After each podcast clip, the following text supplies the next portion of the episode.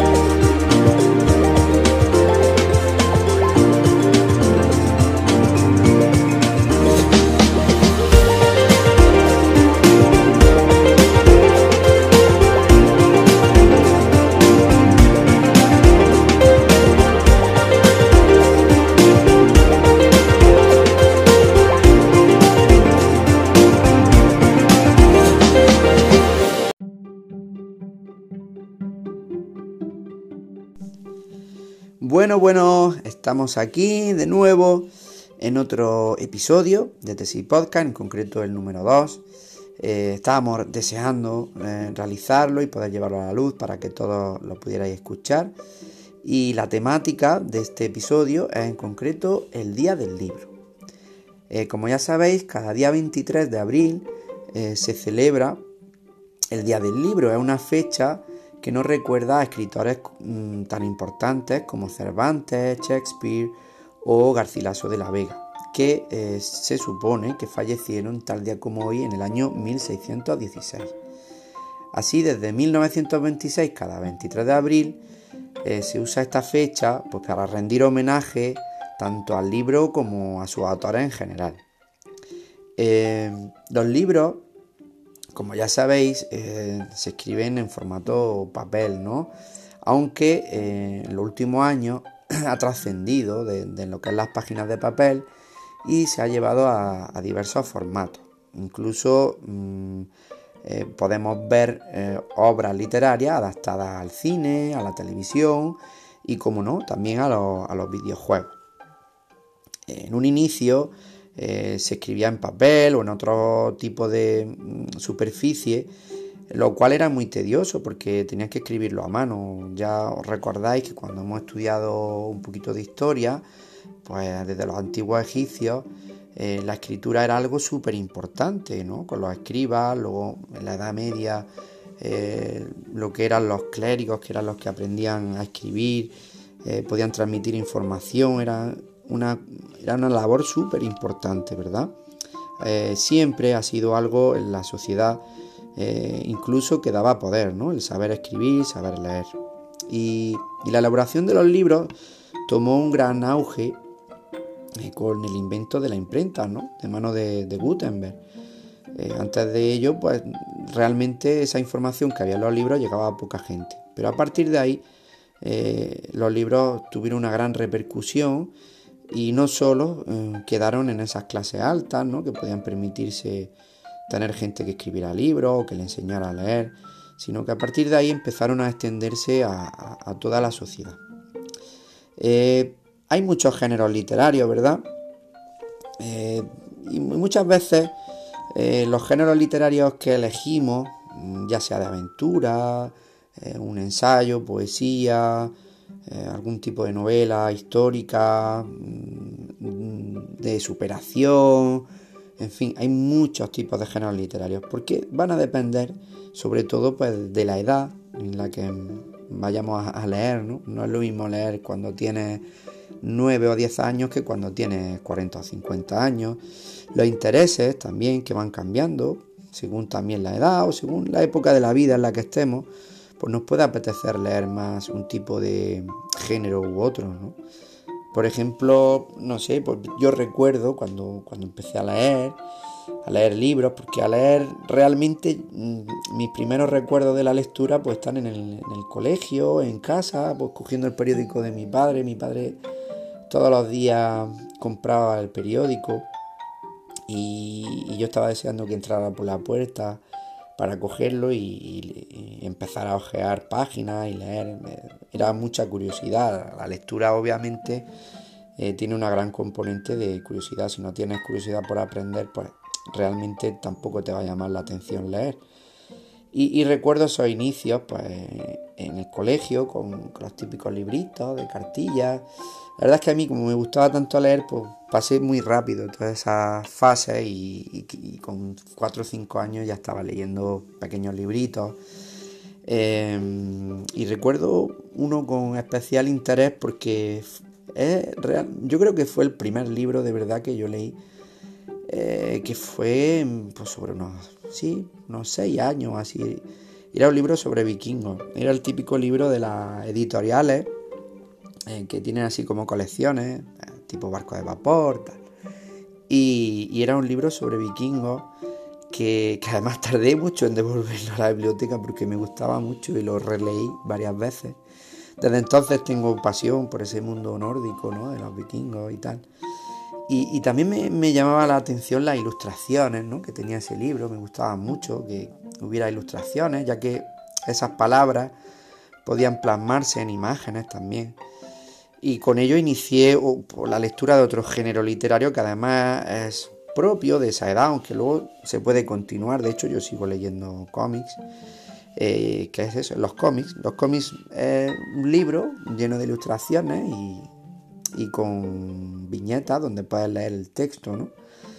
Eh, y fue realmente mi primer inicio fuerte de la lectura con el cómic. Luego ya pasé a otro tipo de, de, género, aunque nunca dejo de lado el cómic. De hecho, mm, posteriormente ya empecé a dejar a lo mejor los típicos de Asterio Obelix o Mortadelo y Filemón para empezar a leer otros de, anime japonés y ya que como dije antes muchos de ellos tienen también adaptaciones a videojuegos o, a series de, televisión y, podía complementar esa, lectura así que no sé o, hago mm, una instancia que recordéis un poquito cómo fue vuestro inicio a la lectura a que os llevéis a esos momentos porque a veces llevarnos a esos momentos nos hace eh, retomar, retomar e-, esa lectura que a lo mejor hemos dejado un, poquito de lado.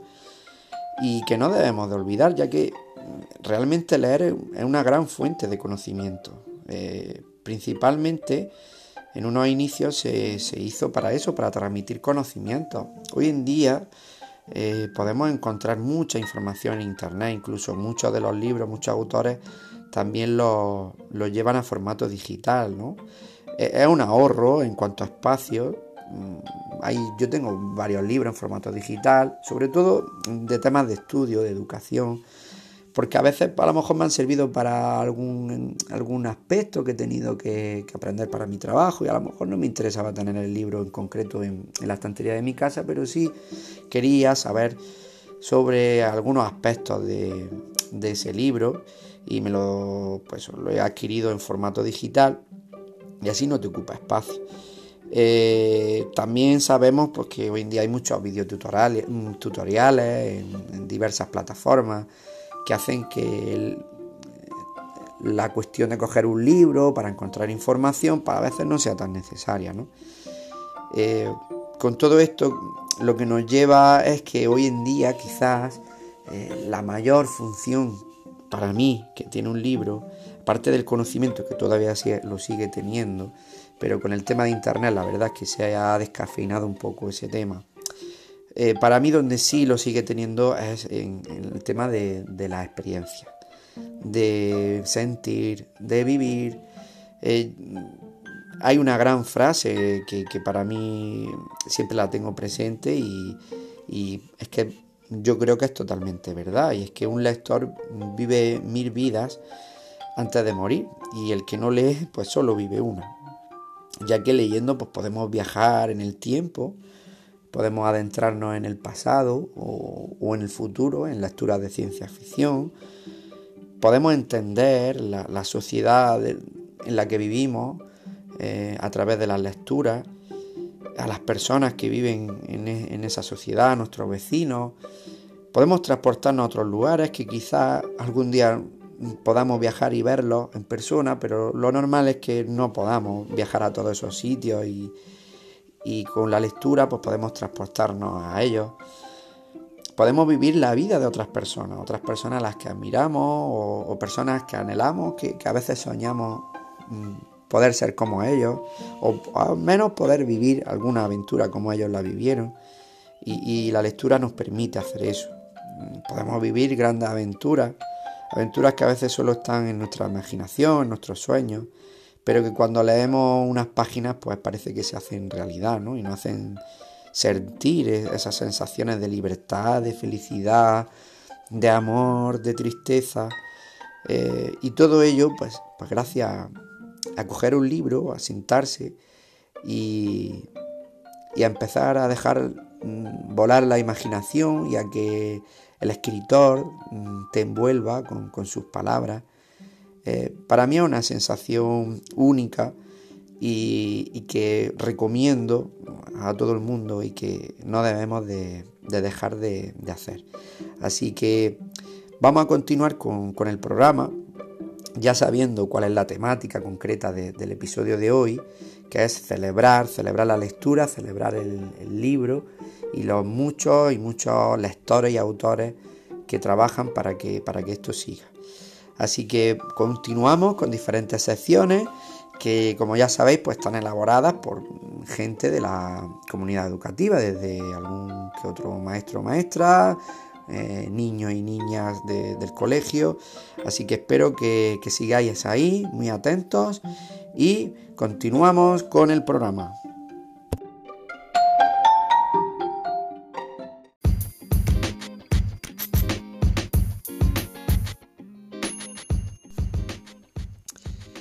Aquí estamos en este episodio número 2, recuerdo que es dedicado al Día del Libro y vamos con esta sección que todos estábamos esperando, que era eh, el que ocupa nuestro invitado e invitada, que nos van a contar cosas muy interesantes sobre los libros. Eh, vamos a comenzar con la maestra Mary. Un aplauso para ella y comenzamos.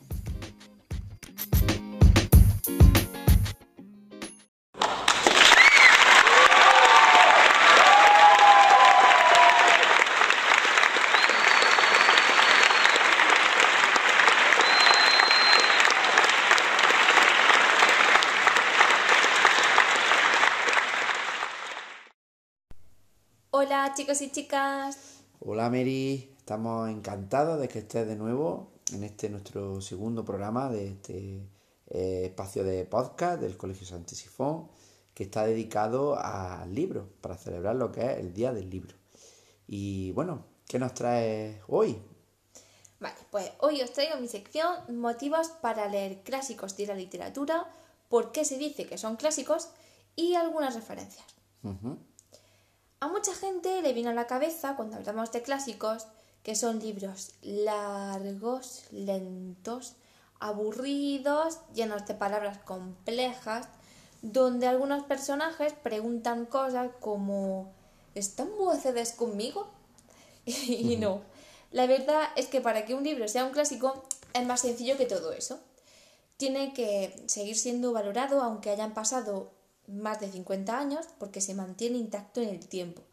Es decir, son obras que las leamos cuando las leamos nos explican algo más sobre nuestra naturaleza humana, nuestra sociedad o nuestro comportamiento. En definitiva, son libros que podrían ser escritos hoy día por su temática crítica y fresca. Es verdad que algunos clásicos emplean vocabulario oculto y complejo, que a su vez le aporta un brillo mágico a la obra. Aunque eso lo apreciamos las frikis como yo, pero no pasa nada, ¿vale? Sin embargo, como sabéis, hay muchísimas adaptaciones en las que suprimen ese tipo de palabras integrando un vocabulario actual y es entonces cuando parece que esta obra se ha escrito ayer por la tarde. Y lo más guay es que aunque no hagamos spoilers de obras clásicas, da igual, porque pese a ello nos sorprenderá. Si no todo el libro, mínimo alguna frase nos marcará fijísimo, o sea, seguro. Y bueno, yo estoy pensando, escuchándote hablar pues de que es un clásico, pero mm, dinos un ejemplo que nos ilustre claramente a decir esto es un clásico. Pues sin ir más lejos, que lo tenemos nosotros, que uno de los más vendidos de la historia, que es El Quijote de la Mancha, de Miguel de Cervantes. Muy bien. Pues, y hablando también así de grandes clásicos, eh, mm, se me viene a la mente una película que me encanta, ¿verdad? Y hay un clásico sí. que nos va a hablar sobre él, que es... El Rey León de Disney. todo el mundo lo ha visto. vamos, segurísimo. Pues, sin duda, ¿vale? Para mí, y seguro para mucha más gente, eh, es la mejor adaptación de Hamlet de William Shakespeare. Y si no me creéis, os invito a leerlo. Así, pues leerlo. Os, lo recomiendo yo también. Que William Shakespeare, entre otros, también escribió, pues, en fin, Romeo y Julieta. El Mercado de Venecia. En fin, que además se han llevado también al, cine, ¿eh? en este caso. Eh, y ahora también me parece que me va a hablar de un personaje un poco tétrico, ¿no? sí. Ahora eh, voy a hablar del famosísimo mm, Frankenstein de Mary Shelley. Todo el mundo le viene a la cabeza cuando hablamos de Frankenstein, del, pues no, la criatura, el ser este enorme que come criaturas, que es un experimento científico de, pues, de, un señor. y, y, eso, y todo el mundo le llama cuando lo ven como Frankenstein, Frankenstein realmente no fue así. O sea, yo aquí traigo también para desmantelar bulos, porque... Eh, Maldito bulo, ¿verdad? Sí, totalmente. Porque eh, mm, realmente Frankenstein es el científico, es el creador. El personaje en sí, es, esa criatura, se llama Adam. Adam, Mary Shelley le puso ese nombre, ¿verdad? Exacto, por eso es tan importante que damos los clásicos, para desmantelar todo este tipo de información que al final llega a nosotros de una forma bastante mala. O sea, y eso. Y bueno, hay algo, ¿es clásico o no es clásico lo que nos va a contar ahora? ahora... Sí, es que siguiendo un poquito el hilo, ¿no? De, de esto de, mantener bulos y cosas y demás. Em, también, pues os voy a traer con vosotros a la grandísima saga, tanto en libros como que luego también participó en las pelis, que es de Harry Potter. Eh, os traigo a J.K. Rowling, porque, a ver, decimos, claro, es clásico, no es clásico, realmente no es clásico como, tal, porque no ha pasado lo que he dicho al principio, no más de 50 años, o sea, muchísimo tiempo, está muy reciente. Que yo estoy segurísima de que sí lo va a ser. Y con el tiempo tú crees que será un clásico, ¿verdad, Harry Potter? Sí, porque ahora mismo está en el top de literatura infantil y juvenil mm, más leído en el momento incluso compitiendo a niveles de Roald Dahl. Roald Dahl, que, es cierto, es un autor que, conocemos porque lo estudiamos en el primer trimestre, con títulos mm, tan importantes como eh, Charlie y la fábrica de chocolate, eh, La bruja, en fin, mm, eh, el, el super zorro, en fin, hay muchísimos títulos de verdad y que se han llevado también al cine. Sí, o sea, Sí, incluso han hecho versiones de, la, de esos libros, hicieron películas y de esas películas han hecho versiones. Sin ir más lejos, ¿vale? Hablando como estamos diciendo de, una de ellas, que es Las Brujas. Eh, hace poco, no sé si ha sido a final de 2020 o en 2021, eh, se ha hecho una nueva versión. O sea, es decir, que sigue estando muy vigente, ¿no? Y, también haciendo un poquito de mención con J.K. Rowling, em, la traigo también porque eh, haciendo un poco de guiño con lo que yo traje en el anterior podcast de, desmantelando. Que el anterior podcast les recuerdo a nuestros oyentes que fue sobre eh, la batalla que tenemos por la igualdad, ¿verdad? Eh, que se hizo el 8M, para que realmente tengamos una sociedad igualitaria y justa entre hombres y mujeres. Es verdad que tú nos trajiste una sección muy interesante. Sí, pues la traigo también a ella porque, por ejemplo, antes de ella sacar su magnífica eh, saga de Harry Potter, ella utilizaba un seudónimo masculino en la que mm, se denominaba Robert Galbraith, em, en la que publicaba pues sus primeras novelas policíacas para adultos. Pero, en fin, lo digo porque, claro, para poder ella vender libros tenía que utilizar un seudónimo masculino porque si no, no vendía nada. O sea, es muy triste. Hago también un poco de reflexión en cuanto a eso. triste que eso pasara y siga pasando en ocasiones. Claro, porque lo que estamos diciendo, o sea, aún no se considera clásico, pero yo creo que sí lo va a ser. Así que también lo invito a leerlo para que también debatamos sobre ello, ¿vale? Ajá. Y hay, bueno, hay un clásico que estamos leyendo ahora en clase que le está encantando a los niños y a las niñas, que es La Vuelta al Mundo en 80 días. Y, sí, del magnífico Julio Verne. Julio Verne, grandísimo. Sí, o sea, él, o sea, realmente está considerado como el padre de la ciencia ficción. Ajá. ¿Vale? Porque, vamos, y además que es que, o sea, él em, ha revelado el futuro. Un poco así como pasa con los Simpsons. Con los Simpsons, ¿vale? Pues algo así. Sí, porque, por ejemplo, eh, con su obra, ¿vale? De, de, la Tierra a la Luna, se hizo realidad. Hizo que, que gracias a esa novela, que se escribió en 1865, ¿vale? Pasaron 104 años después y se hizo realidad. ¿Por qué? Porque mm, se hizo la misión de Apolo en la que consiguió el hombre llegar a la luna. Y mm, al igual sucedería con el submarino de 20.000 leguas de viaje submarino o el helicóptero de Robur, el conquistador. O sea, un montonazo de... De, instrumentos, de aparatos que él ya describía en sus novelas hace 100, más de 100 años. Sí, sí, que lo estamos llevando a cabo en el futuro. Y que se han hecho realidad. Y que, exacto, o sea, muchísimos años después. Y ojo, y contando con que no era tecnología que hay hoy. Hoy tenemos internet, hoy tenemos un montón de, eh, pues la información muy fácil, de muy fácil acceso, pero en aquel entonces. Y, y cómo cuenta todas las cosas de, hecho, una manera tan... Sí, sí en, la vuelta al mundo en 80 días, ¿no? Me, mm, comentábamos antes el tema de cómo relataba, ¿no? El, esos viajes, esos sitios, como si él hubiera estado, esa, o sea, esa información tan, tan veraz, tan impresionante, o sea, un, montón de referencias que, pues eso, que son de verdad, que no son... sí, que si las analizas, pues te das cuenta de que, de que pueden ser ciertas, y de hecho son ciertas algunas de ellas. Eh, y ahora mm, hay un personaje que a mí me fascina, y es el protagonista de un gran clásico, ¿verdad? Sí, además ha sido el personaje más interpretado por actores de, vamos, a lo largo de la historia también, ¿sabes? Y que es que impresionante. Que es el famosísimo Sherlock Holmes de Arthur Conan Doyle. ¿Vale? O sea, em, desde 1903, o sea, prácticamente cuando apareció el cine, o sea, un mini corto, él, pues eso, ya, ya, se empezó a, representar, ¿vale? Gracias a esa obra que él tuvo. Sí, de hecho, creo que podemos ver muchas veces a ese personaje de Sherlock, eh, pero a lo mejor no con la indumentaria que, que escribió en la novela Arthur Conan Doyle, o a lo mejor no con la temática, pero sí es el personaje tal cual si lo analizamos. Sí, sí, la esencia, claro. Además, siempre, se ha hecho un montón de versiones con su indumentaria, con sus cosas, con su tal. Pero luego también lo que tú dices, que también es muy bonito, que también es la esencia del clásico, es decir, yo te cojo de referencia y a partir de ti hago otra cosa, pero mantengo eso. Es súper precioso. Ajá.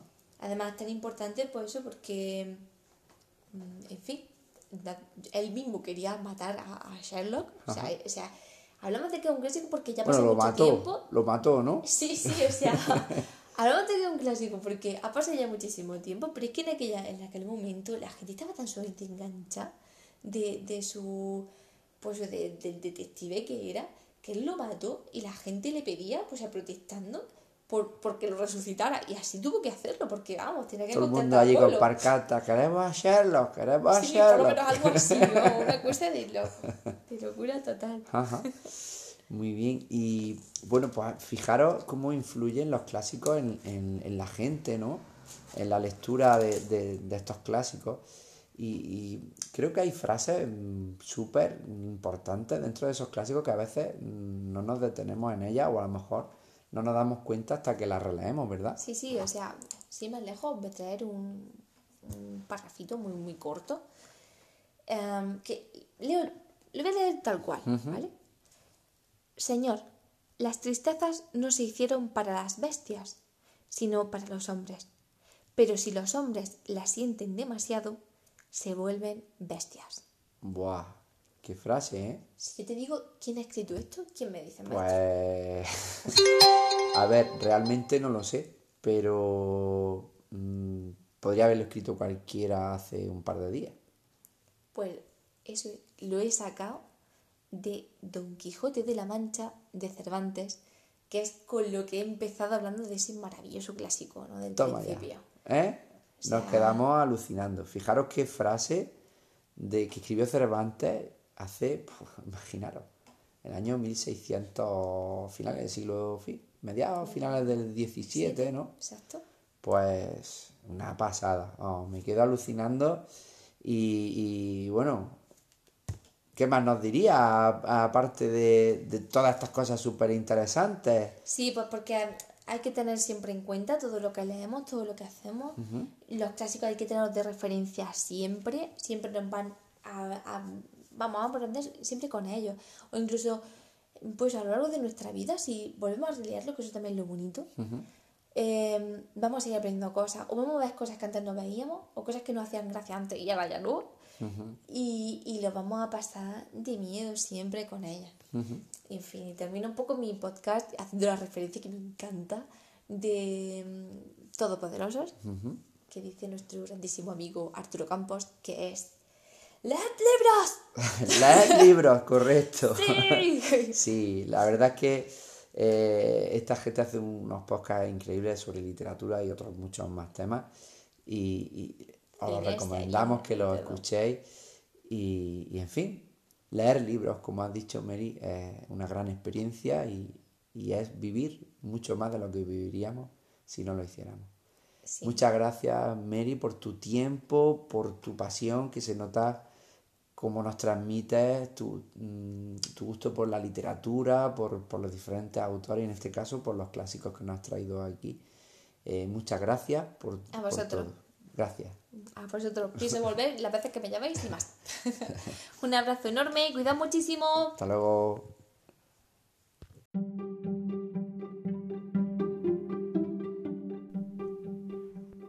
Bueno, y aquí estamos ahora con los verdaderos protagonistas eh, de este episodio, que son los niños y niñas de quinto A del CEIP Santa Sifón. Nos traen una serie de reseñas, recomendaciones sobre libros que han leído y que quieren que todos conozcáis y a ver si os animáis a leerlos. Venga, empezamos con ellos.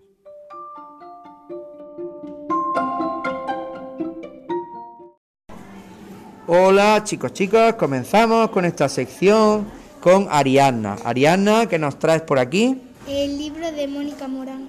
Un libro de Mónica Morán que se titula Detrás de todo lo que ningún influencer cuenta. Muy bien, ¿y ese libro eh, tiene ilustraciones? Sí, de Francisco Javier Guarda Aragón. Muy bien, ¿y te lo leíste en qué formato? En tapadura. En tapa dura. ¿Y mm, qué edad es la que se recomienda ese libro? Eh, está de 9 a 14 años. De 9 a 14 años. Pues, ¿nos puedes contar un poquito de qué trata?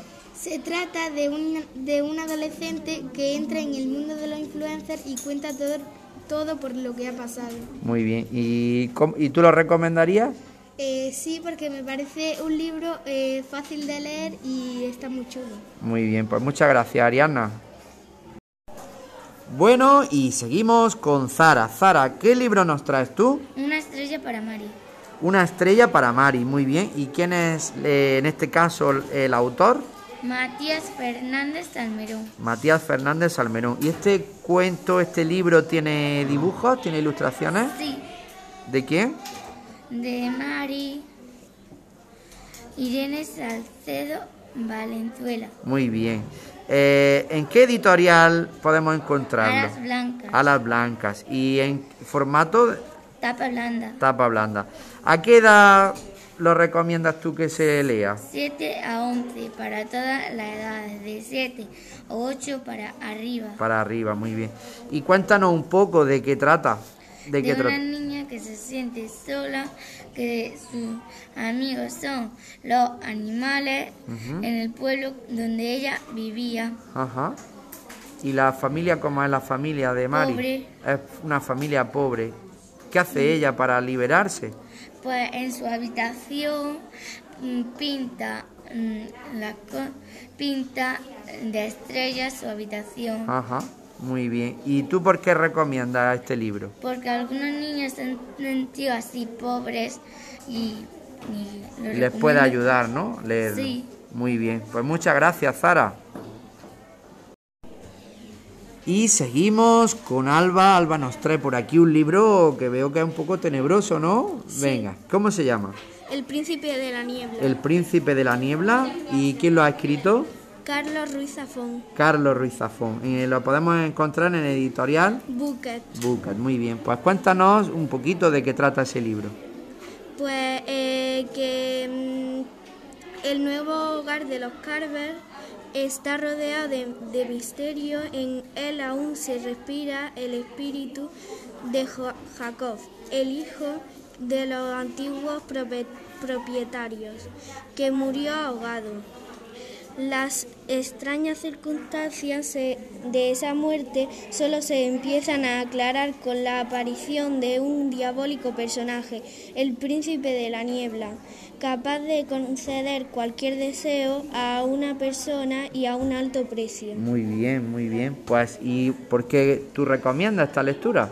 Pues porque mm, eh, eh, está muy chula, tiene mucho de misterio y a mí pues me encanta el misterio y pues lo recomiendo para todas las edades. Muy bien, pues para todos aquellos que les guste el misterio y pasar un poquito de miedo, ¿no? Mientras leen, pues ahí tenéis la lectura que ha recomendado Alba.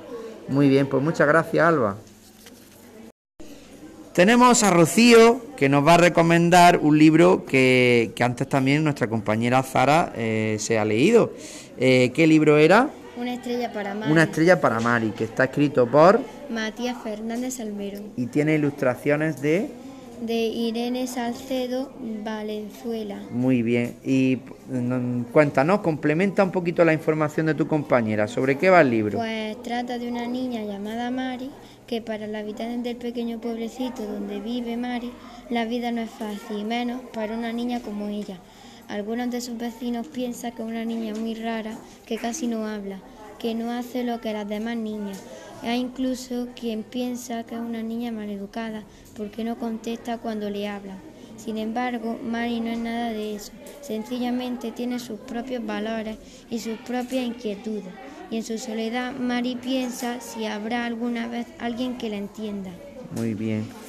¿Y lo recomiendas? Porque es interesante y es adecuado para muchos niños de mi edad. Muy bien. ¿Y lo leíste en, en qué formato? ¿De tipo de cartón? De tapa blanca. De tapa blanda. Muy bien. Pues muchas gracias, Rocío. Tenemos ahora a Pablo Correa. Pablo, eh, ¿qué libro nos traes? Eh, la guerra total. La Guerra Total eh, está escrita por Varios autores. varios autores, muy bien. ¿Y la editorial? Plaza de Janes. Ajá. Y la forma es tapa blanda y la edad de 12 años para arriba. Para arriba, muy bien. ¿Sobre qué trata? Cuéntanos ese libro. Trata sobre la historia de la Segunda Guerra Mundial, principalmente de las tácticas militares, políticas, batallas, eh, inventos, etcétera. Eh, y yo lo recomiendo eh, si te gusta la historia de la Segunda Guerra Mundial, está genial. Muy bien, pues muchas gracias, Pablo. De nada. Aquí estamos ahora con José, que nos trae un libro que se llama... El Gran Lobo Salvaje. Muy bien. ¿Y quién es el, en este caso la autora del Gran Lobo Salvaje? Se llama René Scudier Muy bien. Y, y, y el libro se puede leer hasta los 7 años. Muy bien, desde los siete años más o menos. Muy bien. Tra- ¿Y de qué trata?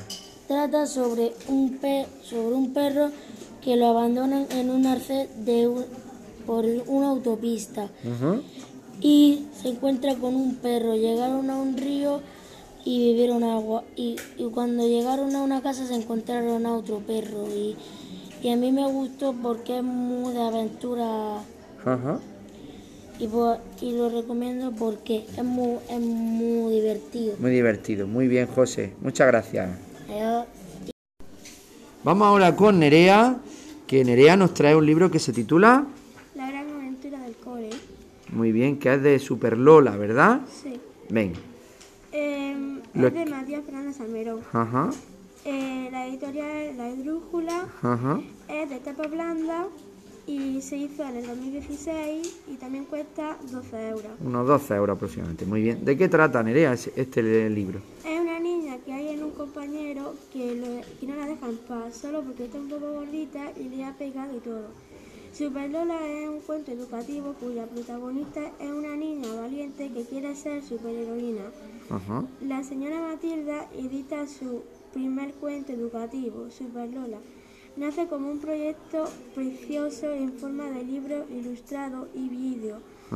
Cuento, canción animada de que los pintas nos hemos enamorado profundamente.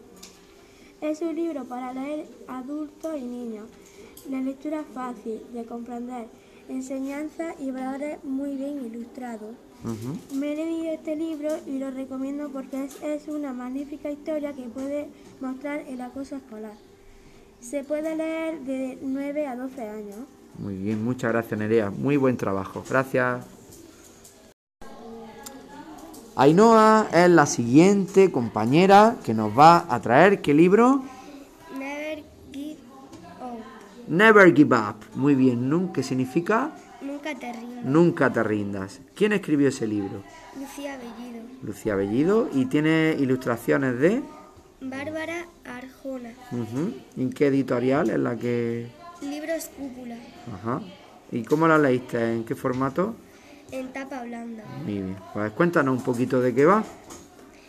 Va de una chica que se llama Lucía que cuenta un poco de su vida, sus secretos, su locura, etc. También cuenta cómo han- la han tratado las personas, cómo ser una influencer, consejos de la vida para que te puedan ayudar. Ajá. Y es un libro que leíste, sí, hay, que se- a partir de los 10 años, ¿no? Se puede leer. Sí. Muy bien. ¿Y por qué lo recomiendas? Porque me ha enseñado muchas cosas de la vida y porque es muy entretenido. Muy bien, gracias Ainhoa. Y estamos con Carmen, que nos trae un gran clásico de la literatura infantil, ¿verdad Carmen? ¿Cómo se llama? La Sirenita. Muy bien. Eh, lo escribió Hans Christian Anders. Es un- uno de los autores de cuentos infantiles más importantes de todos los tiempos. Escribió más de 100 relatos para niños, entre los que están La Sirenita, El Soldadito de Plomo o La Habichuela Mágica. Fijaros qué títulos tan importantes, ¿verdad? ¿Y de qué trata la sirenita? La sirenita trata que vive en un reino subacuativo con su padre, el rey del mar, su abuela y sus cinco hermanos mayores. Cada uno nació eh, con un año de diferencia. Cuando llegaba el turno de la sirenita se aventuraba hacia la superficie, ve un barco con un apuesto príncipe y se enamora perdidamente de él desde la distancia. Ajá.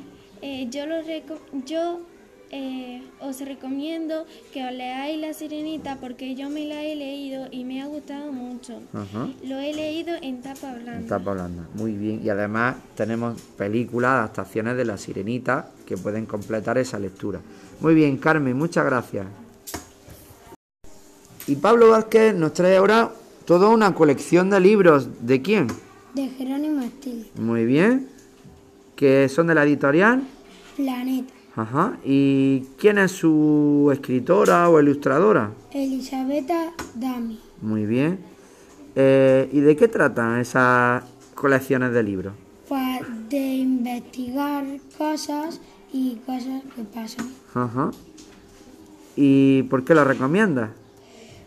Porque a mí me gusta la investigación y a quien le gusta inve- investigar, pues le va a gustar mucho. Ajá. ¿Y, y desde qué edad más o menos crees que se puede leer bien?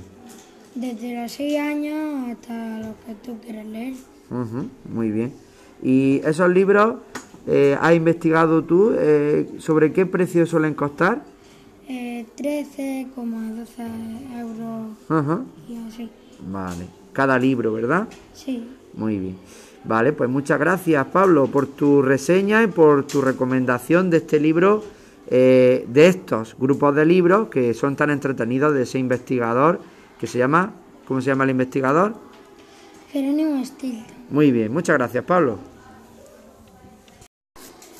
Y aquí estamos con Antonio que nos va a traer una reseña de un libro que trata o cómo se titula. El asombroso Spiderman vuelta a casa. Muy bien. A ver, el asombroso Spider-Man vuelta a casa, como su nombre indica, trata sobre Pocoyo, o bueno, de Spider-Man. sí. Es difícil decir algo sobre este cómic sin decir un solo spoiler, pero lo intentaré. En este cómic Peter Parker ya es más mayor y, adelan- y adelantando un poco, Peter conoce a alguien que llamaremos E. Ajá. Y después de una conversación le pregunta si la araña le mordió a él por casualidad o quería picarle antes de que la radiación le matara a la araña. Y después, y después aparece Peter pensando en eso mientras que la tía May le cuenta en el- que en el Instituto Midtown que en el Instituto Midtown hay una plaza libre de trabajo. Muy bien. Y bueno, para no hacer este cuento o cómic más largo, eh, después se conoce al villano, que es- al que llamaremos M. Y termino aquí para no hacer más spoilers. Muy bien. Y eh, este cómic está publicado por editorial. ¿Qué editorial sería? Pues. Aquí dice Panini Comics. Panini Comics, muy bien. Y es de Marvel, ¿verdad? Exacto. ¿Y quién es el autor? ¿Quién es el que ha escrito este...? Michael Strozinski. Muy bien. ¿Y los dibujos? ¿Las ilustraciones? Pues. John Romita Jr. Muy bien. Pues la verdad es que tiene muy buena pinta este cómic. Espero que le hagáis caso a Antonio y que, y que os animéis a, leer, a leerlo. Muy bien, Antonio. ¿Algo más? Em, sí, me encantaría preguntarte, ¿qué sería de Spider-Man sin el gran Stan Lee o Steve Ditko? Pues la verdad es que creo que no existiría, ¿no, Antonio? No, creo que Stan Lee es la única persona a la que se le puede ocurrir un superhéroe al que le muerde una araña y se convierte en superhéroe. Muy bien. Pues muchas gracias, Antonio, por tu reseña y tu opinión sobre este cómic tan eh, interesante. Venga, hasta luego, Antonio. Gracias.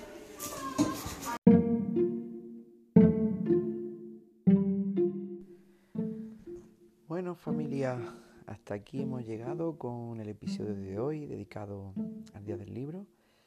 Eh, espero que lo hayáis disfrutado eh, escuchando, igual que nosotros lo hemos hecho mientras hemos estado grabando este podcast. Eh, lo hemos hecho con mucha ilusión y sobre todo pues, para transmitiros pues, la pasión que tenemos eh, por la lectura y por los libros en general. Así que como dijo J.K. Rowling, mm, quizás no es que no te guste leer, sino que no has encontrado el libro adecuado. Con todas las reseñas que, que hemos dado y, en fin, diferentes mm, consejos, esperamos ayudaros a que retoméis esa lectura o, la cojáis con más ganas todavía de lo que normalmente lo hacéis. Eh, ya sabéis que vale la pena que te roben una lágrima, que te roben un suspiro, que te roben una risa o que te roben el aliento, siempre y cuando el ladrón sea un libro. Nos vemos en el próximo episodio y un abrazo a todos.